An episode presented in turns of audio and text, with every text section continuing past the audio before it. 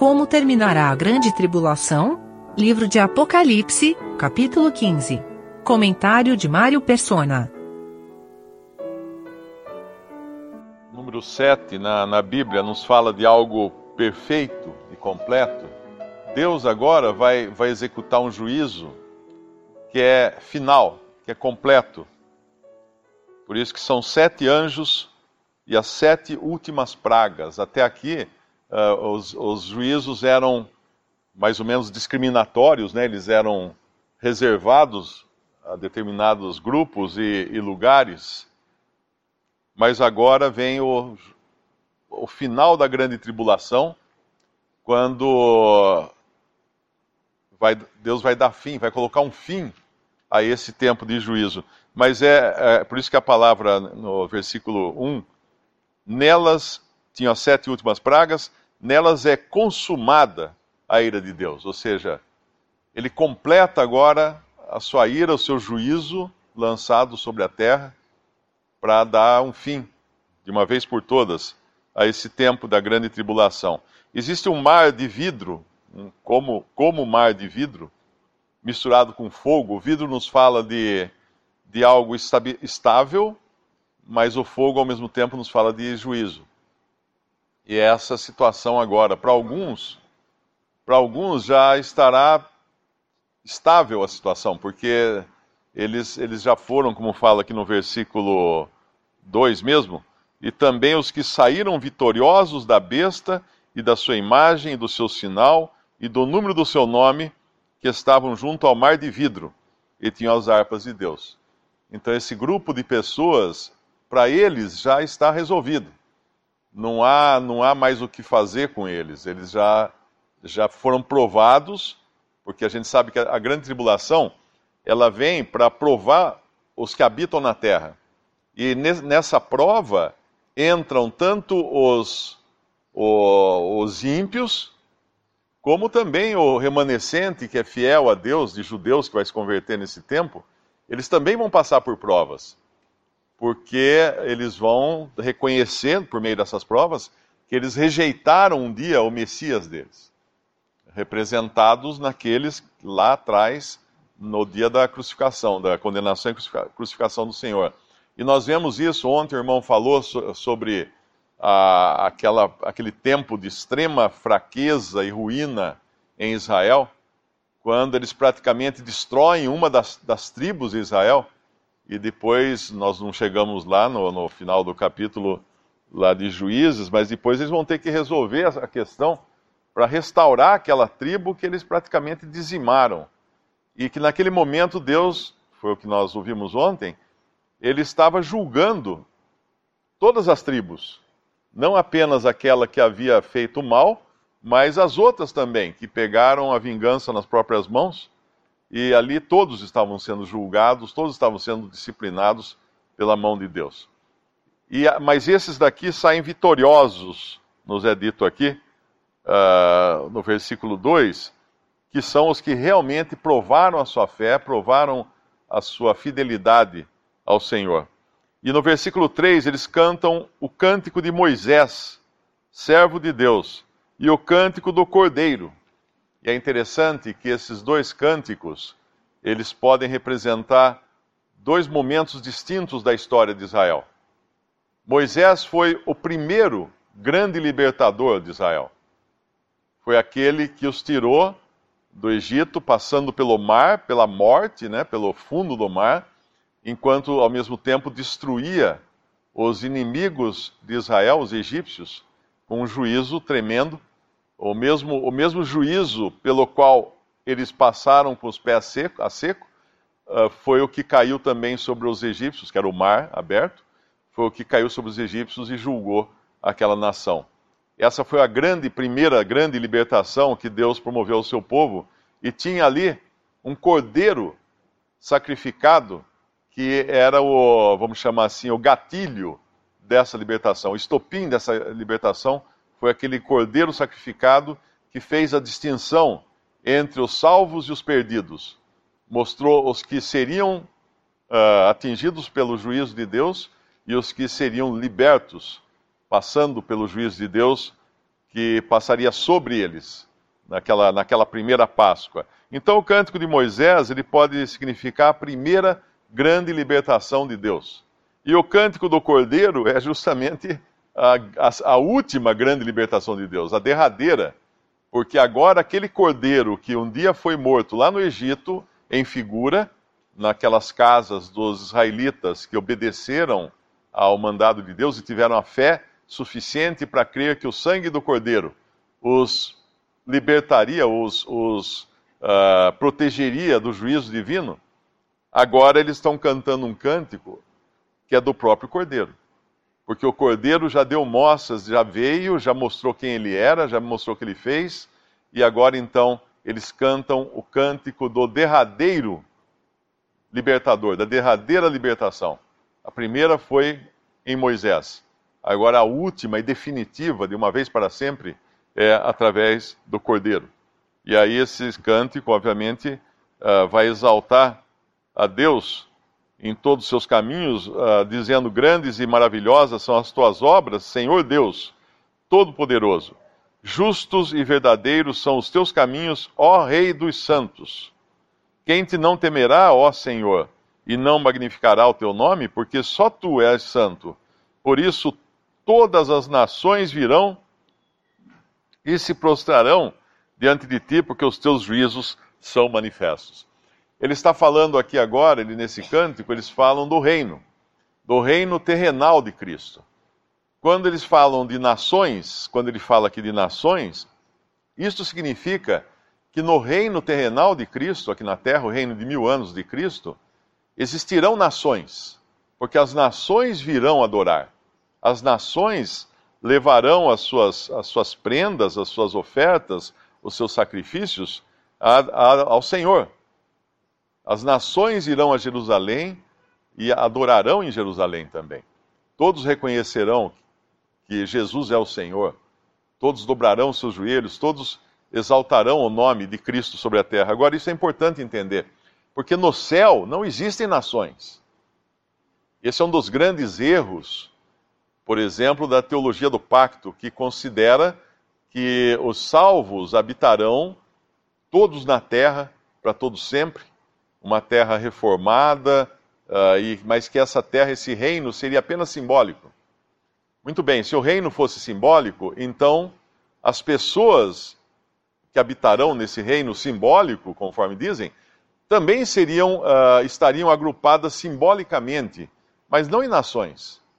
Por que existiria uma distinção nacional num reino que é simbólico? Por que não diria, não diria aqui apenas todos virão e se prostrarão diante de ti, porque os teus visos são manifestos. Por que nações? Porque nações existirão, existem hoje nações. As nações foram formadas lá atrás, quando os homens se rebelaram contra Deus, Deus dividiu os povos, os povos cada um segundo as suas, as suas línguas. Foi Deus quem estabeleceu aquilo, Deus instituiu aquilo, e elas permanecem até hoje, e elas permanecerão durante os mil anos de Cristo na terra. E por isso, então, fala aqui das nações que virão e se prostrarão diante de ti, porque os teus juízos são manifestos. E até mesmo o, o julgamento, quando Cristo vem à terra, uh, nessa vinda que é após, pelo menos sete anos após o arrebatamento, ele vem à terra para julgar as nações. É o juízo das nações. Lá em Lucas, em, em em Mateus 25, eu acho que é. é. Mateus 25, versículo 31. Essa é a vinda de Cristo para juízo das nações, das categorias de pessoas. Não é o juízo final, não é quando todos os mortos aparecerão com seus devidos corpos diante do grande trono branco de uh, do juízo lá em, no final do Apocalipse, e aí então serão receberão a pena da condenação eterna. Não, aqui em, em Mateus 25, versículo 31, é o juízo das nações, um juízo discriminatório. Alguns vão permanecer na terra para entrar no milênio, outros vão ser já condenados, porém aguardarão a sentença que vai ser lá no, no grande trono branco no final de Apocalipse. E aqui no versículo 31 de, de Mateus 25 diz: E quando o filho do homem, e quando fala filho do homem, se refere a Cristo no seu caráter de juiz, porque ele, ele irá julgar o mundo como homem, eh, como aquele que sabe exatamente o que é ser homem. Quando o filho do homem vier em sua glória e todos os santos anjos com ele, então se assentará no trono da sua glória e todas as nações serão reunidas diante dele, e apartará uns dos outros, como o pastor aparta dos bodes as ovelhas. É, esse então é um juízo discriminatório na terra, com Cristo julgando as nações. Se a gente vai lá em Apocalipse, no final de Apocalipse, no capítulo 20 de Apocalipse, versículo 11, e vi um grande trono branco, e o que estava sentado sobre ele, de cuja presença fugiu a terra e o céu, e não se achou lugar para eles. E vi os mortos, grandes e pequenos, que estavam diante do trono. E abriram-se os livros, e abriu-se outro livro, que é o da vida, e os mortos foram julgados pelas coisas que estavam escritos nos livros, escritas nos livros, segundo as suas obras. E deu o mar os mortos que nele havia, e a morte e o inferno, a morte e o Hades, deram os mortos que neles havia e foram julgados cada um segundo as suas obras.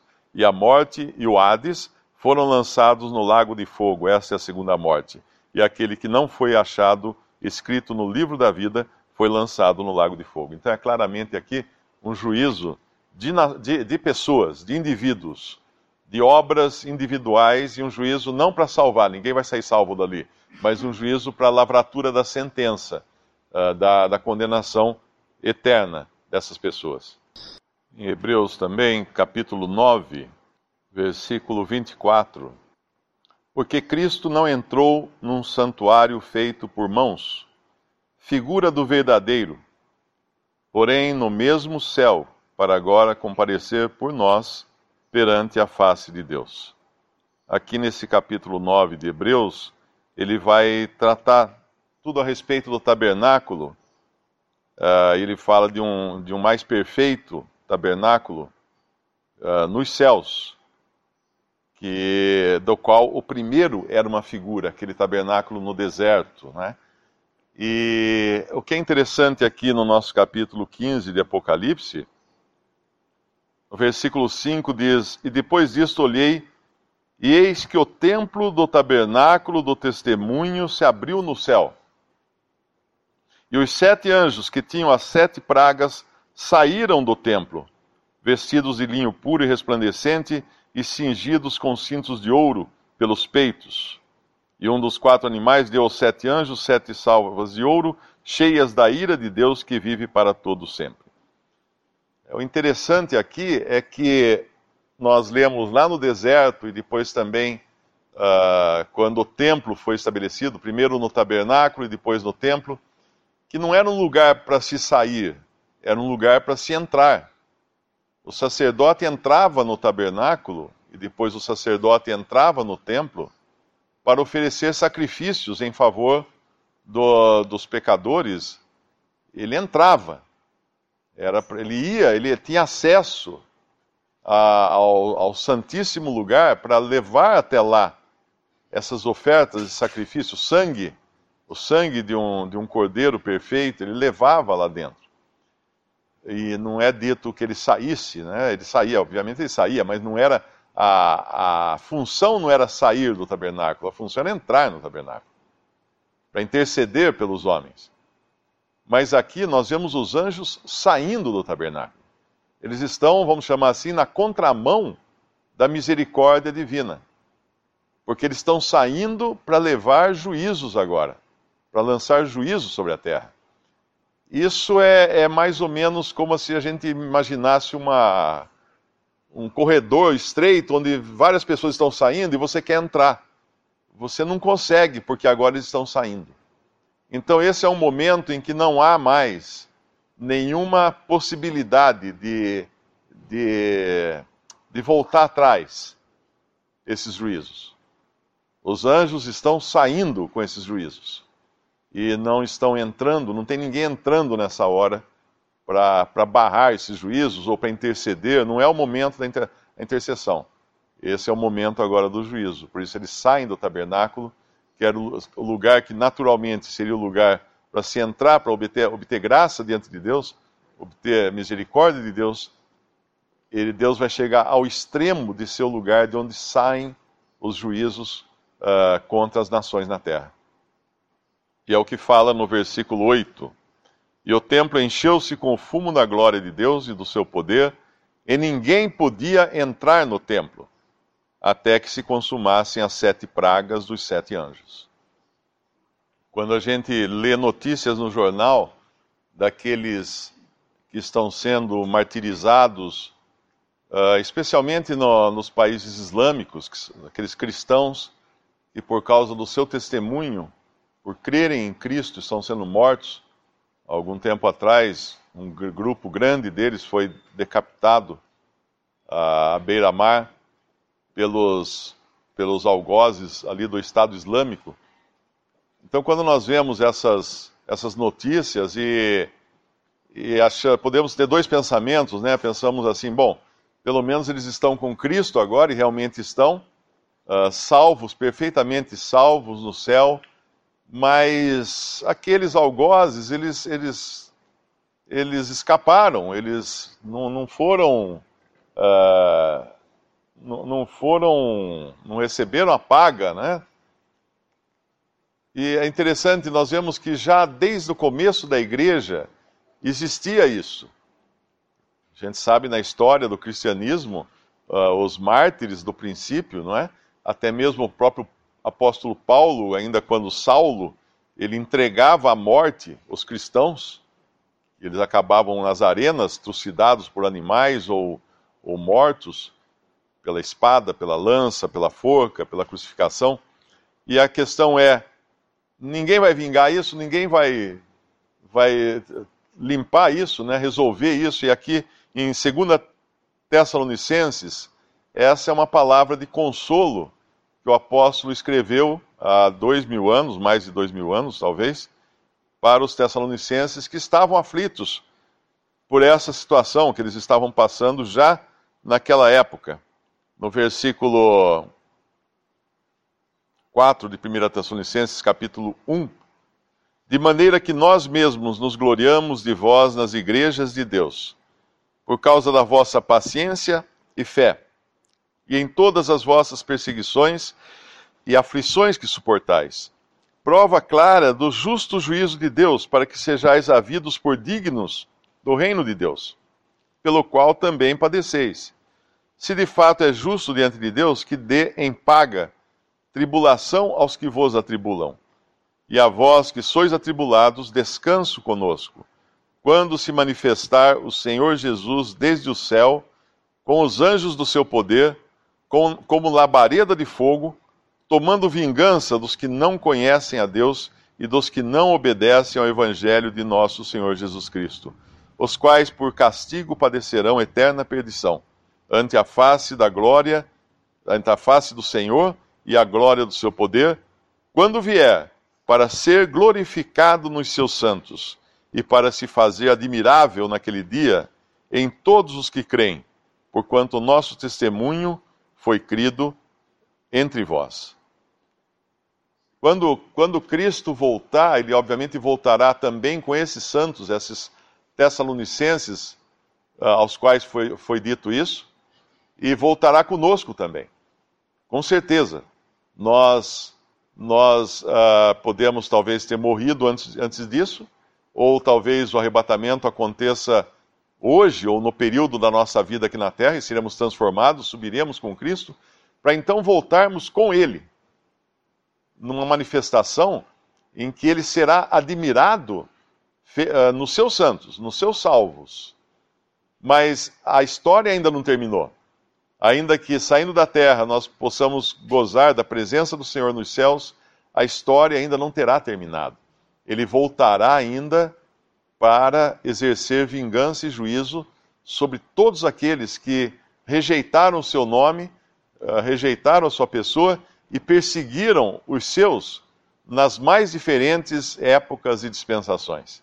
E é o que, vai, o que acontece aqui agora, quando ele vem, ele envia os seus anjos agora, né? Porque ele veio e trouxe consigo o juízo. Esses seus anjos são os, os ministros agora do seu juízo. Então a gente, a gente, por mais que seja uma bênção, nós sairmos daqui da terra para estarmos com Cristo, nós podemos ter certeza de uma coisa: uh, todas as arestas serão depois também aplainadas.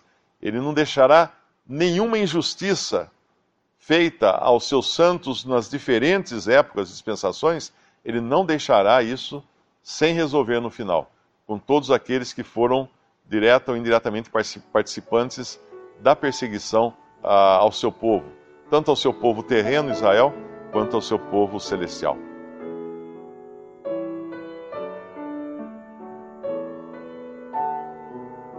Visite respondi.com.br. Visite também 3minutos.net.